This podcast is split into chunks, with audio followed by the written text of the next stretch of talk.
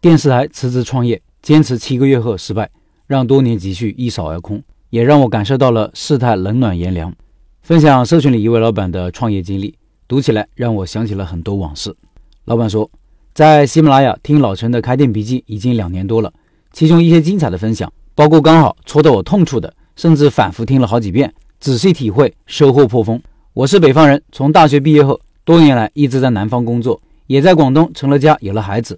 回忆当初我去南方的初衷，多年来我的创业情怀一直都在，不仅从未衰减，却随着我的人生积累越来越丰富，创业情怀也与日俱增。小时候总是听家人说，南方人做生意精明，头脑灵光，有很多大老板都是南方人。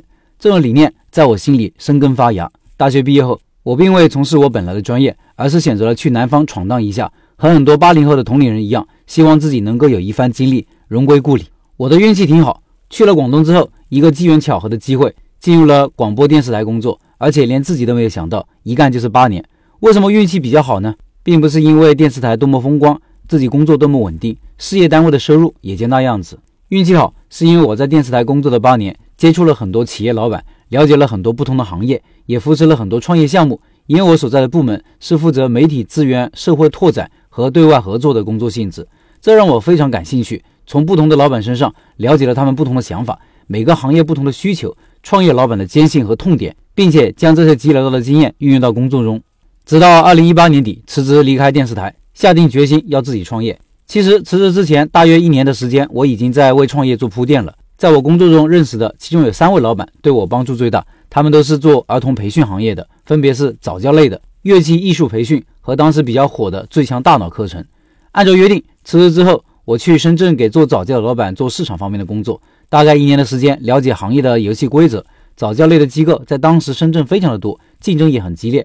但是也是因为市场潜力巨大，而且回报高、门槛低，才有很多早教机构迅速的崛起。早教行业每个机构课程质量参差不齐，运营和招生方式大同小异。我们创业是想做一个自己的早教品牌。二零一九年底，我们合伙在龙岗区开了一家新店，加上他自己原来的店，一共有三家。我负责该店的市场引流、对外合作，同时也边学习边承担品牌特许加盟的工作。店里另外安排店长负责日常的运营和管理，他也是合伙人之一，所以我也不需要做店。每天的工作就是安排好市场专员的工作任务并考核，然后带领团队到处听一些特许加盟的课程，制定标准化，寻找加盟商等工作同步进行。开业两个月，一直按照我们的计划进行，生意还算符合预期。二零二零年二月，疫情爆发。疫情对于培训行业的影响就不赘言了。总之，最后坚持到七月份，我们关了店，创业项目宣告失败。当然，我并不是过分夸大疫情对于我们项目的影响。创业失败当然有一些其他原因，主客观原因都有，但是直接原因导致失败的还是大环境。这次创业失败也让我看到了人情冷暖、世态炎凉，而且多年的积蓄也一扫而空。并不是我一次性投入太大，而是后期坚持的六个月也消耗了我的很多精力和财力。二零二零年下半年到今年上半年，我继续留在深圳工作，做中高端农副产品礼品行业，跟之前的行业差距比较大，中间原委也不再赘言。总之，养家糊口而已。经过一段时间的谷底，我跟老波认真的沟通过一次，尽可能的考虑周全，包括老人、孩子、自己的理想、生活的压力、未来的方向和当下的困境。最后，我们决定举家搬迁，回到故乡辽宁，重新开始。我这个人优点，性格开朗、乐观主义，很少悲观绝望。跟家人的关系都很好，朋友少一点，但是我认为真正的朋友也不需要太多。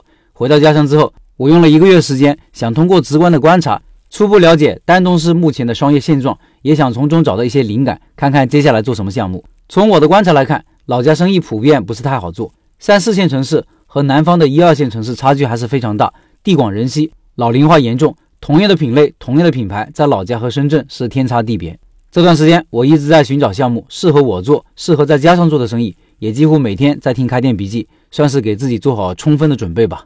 相信现在和我一样经历的人也很多。八零后北方的孩子大部分是独生子女，父母逐渐年龄大了，我们面临的问题也几乎差不多。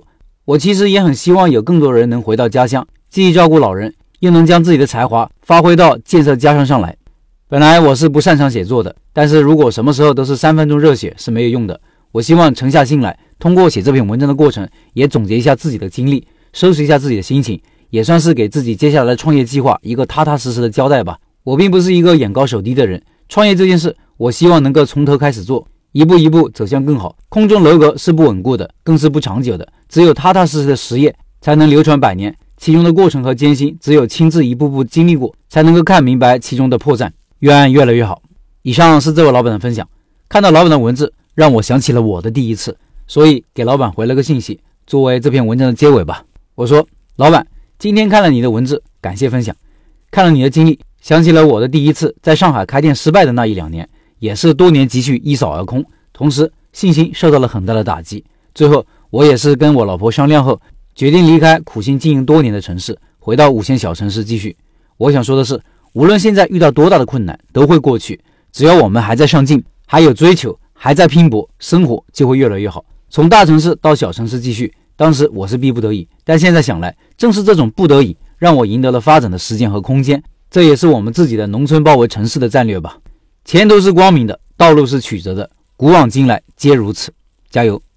另外。我的第一个付费课程《开店选址课》在抖音上线了，音频下方有课程表，有需要的老板到那里购买。抖音里搜索“开店笔记”就可以找到我了。我周一周三周五周日晚上九点会在抖音里直播。今天是周一，今天晚上就有哦。